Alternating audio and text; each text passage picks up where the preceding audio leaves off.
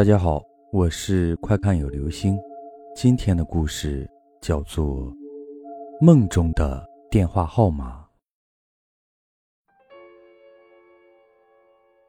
小丁是个长相平凡的女孩，在一家服饰公司上班。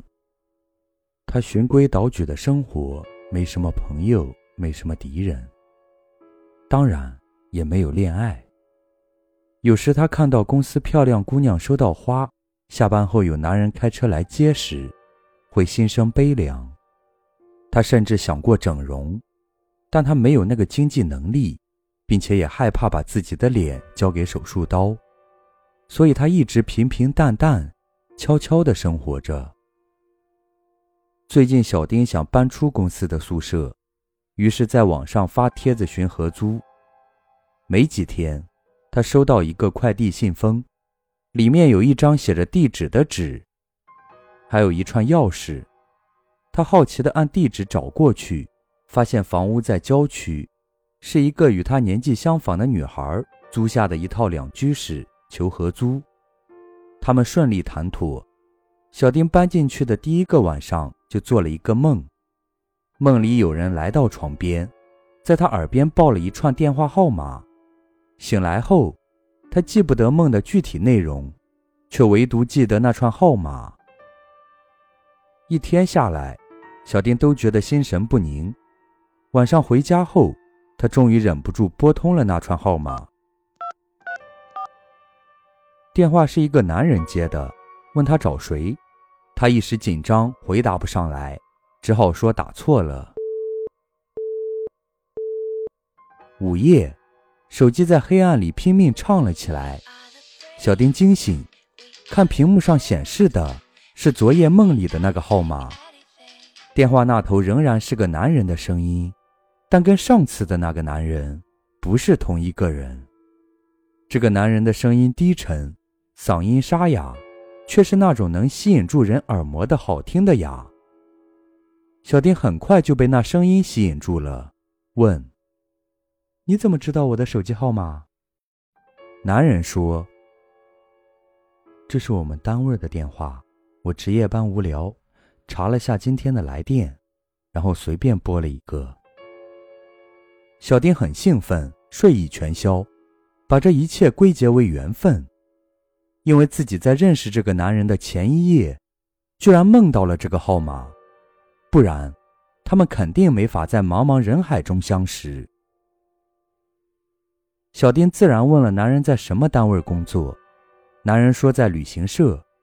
他又问了男人家在哪里，男人说现在没有固定的家，经常会跑来跑去，大部分时间还是待在旅行社里。小丁很开心地说：“你的工作很好玩啊，可以跑来跑去。要是我有机会去旅游，一定订你们旅行社。”男人说：“当然。”我给你当导游。他们聊了很久，后来他想问男人的手机号码，男人却说他不喜欢有人找。男人又叮嘱说：“你不要再打这个电话了，领导知道了不好办。我会抽时间打给你。”小丁有点不太高兴，但还是答应了。第二天夜里，小丁有些期待那个电话。但工作了一天，实在等得累了，握着手机睡着了。凌晨两点多时，男人的电话来了，他们又在电话里聊了很久。第三天夜里，第四天夜里，男人都按时打来了电话。小丁每天夜里都变得期待和兴奋，但第二天上班就常常顶着黑眼圈，疲惫的不得了。后来。他们约好了见面，小丁很少去外面玩，所以让男人定地点。男人说要来他家，小丁有些忐忑。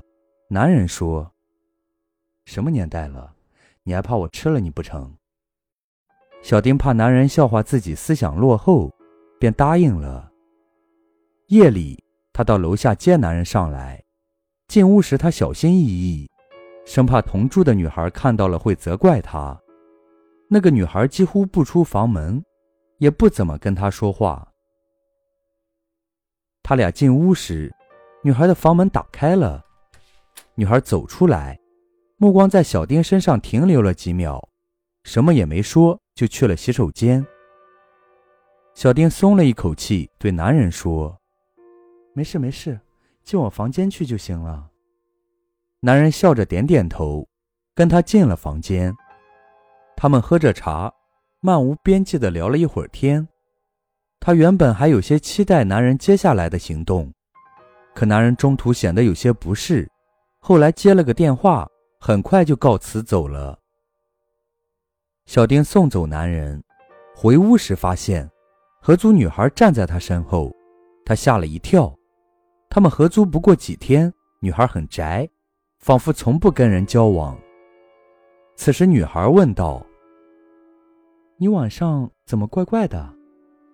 小丁不安的解释：“我跟他只是朋友，他来喝喝茶就走了。”女孩伸出手来，放在他额头说：“你说什么呢？晚上我看你一个人出出进进，不知道干什么。你生病了？”小丁吓了一跳，说：“我带了个男人回来坐了一会儿，他进来时你不是看到了吗？”女孩回答。我没有看到，只看到你一个人。小丁呆住了，接着把前前后后认识那个男人的经过说给女孩听。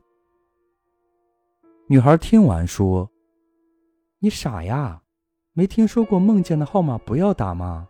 有可能打到殡仪馆之类的地方去。他有告诉你他在哪里工作吗？”他说在旅行社。没给过我手机号码，也不让我打他单位的电话，还说自己经常跑来跑去，居无定所。小丁这样一回忆，就越来越觉得不对劲。女孩也帮他分析说：“旅行社，对于死人来说，不就等于是殡仪馆吗？”小丁手脚冰凉的站在原地，不知如何是好。女孩说：“你别怕，我们家乡有种风俗，把刀平放枕头下可以辟邪，所以我奶奶让我随身带着一把短尖刀，下次她要再来，你就趁她不备刺她。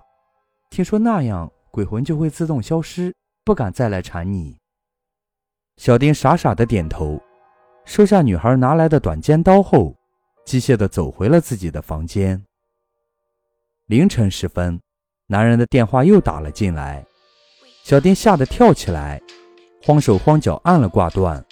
男人不屈不挠继续打，他想关机，但想想男人对自己也没有什么危险的行为，虽然害怕，但还是接了起来。男人说：“你怎么了？”小丁语无伦次了半天，最终直接问男人：“你是不是人啊？”男人笑了，呵呵，我哪里不像人啊？小丁觉得自己词不达意，又问：“你想怎么样？”男人又笑：“你到底怎么了？我没有对你怎么样啊？怎么去趟你家就这样了？对了，你一个人怎么住着两居室？要不另一间租给我？”小丁愣了一下。然后问：“空着？你进屋时没有看到跟我合租的女孩？”男人停顿了一下，有点莫名其妙的说：“哪里有女孩？不是只有你吗？我还奇怪，你一直让我待在你房间，差点想入非非了。”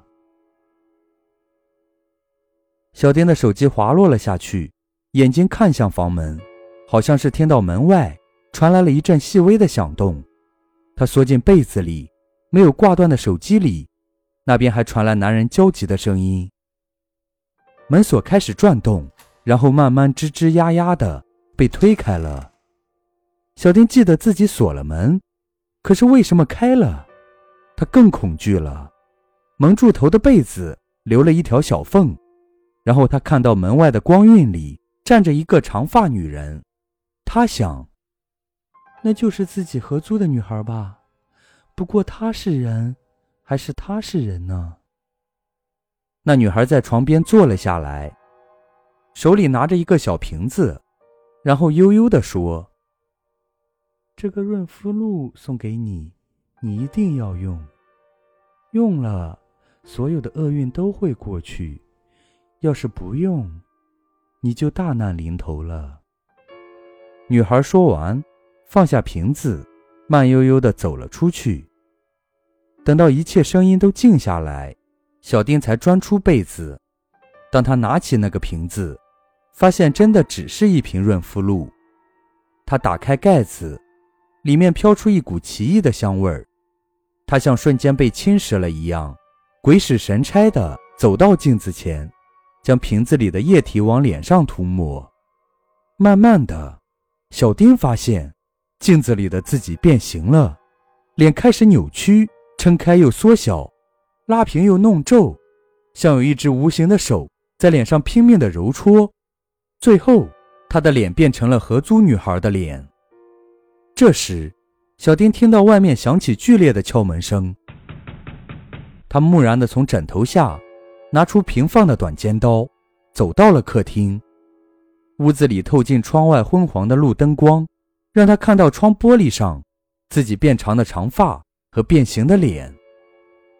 他慢慢的打开门，男人气喘吁吁的站在门边，见到他，却惊恐的瞪大了眼睛。男人转身想跑，小丁迅速伸出手，一把将他揪了进来，然后门被重重的关上了。一星期后，新闻报道当地某旅行社的一名男员工，被人用短尖刀刺死在郊区的出租屋里，同时。在其中一间屋子的床上，发现一名死去多日的女子。据调查，此女子是被刺死男子刚刚分手不久的女友，死亡原因为自杀。因为该套房周边在进行拆迁，位置偏僻，房东又去了外地做生意，所以并无人知晓房间里发生的事情。有家服饰公司发现有位女职员一直不来上班。才根据她更新的简历资料找到了此处，但此职员已不知去向。警方初步怀疑其畏罪潜逃。不过几天，那家服饰公司来了一位新的女职员应聘，她的身材举止像极了失踪的那位，只不过她比从前那位漂亮了许多。好了。这就是今天的故事，梦中的电话号码。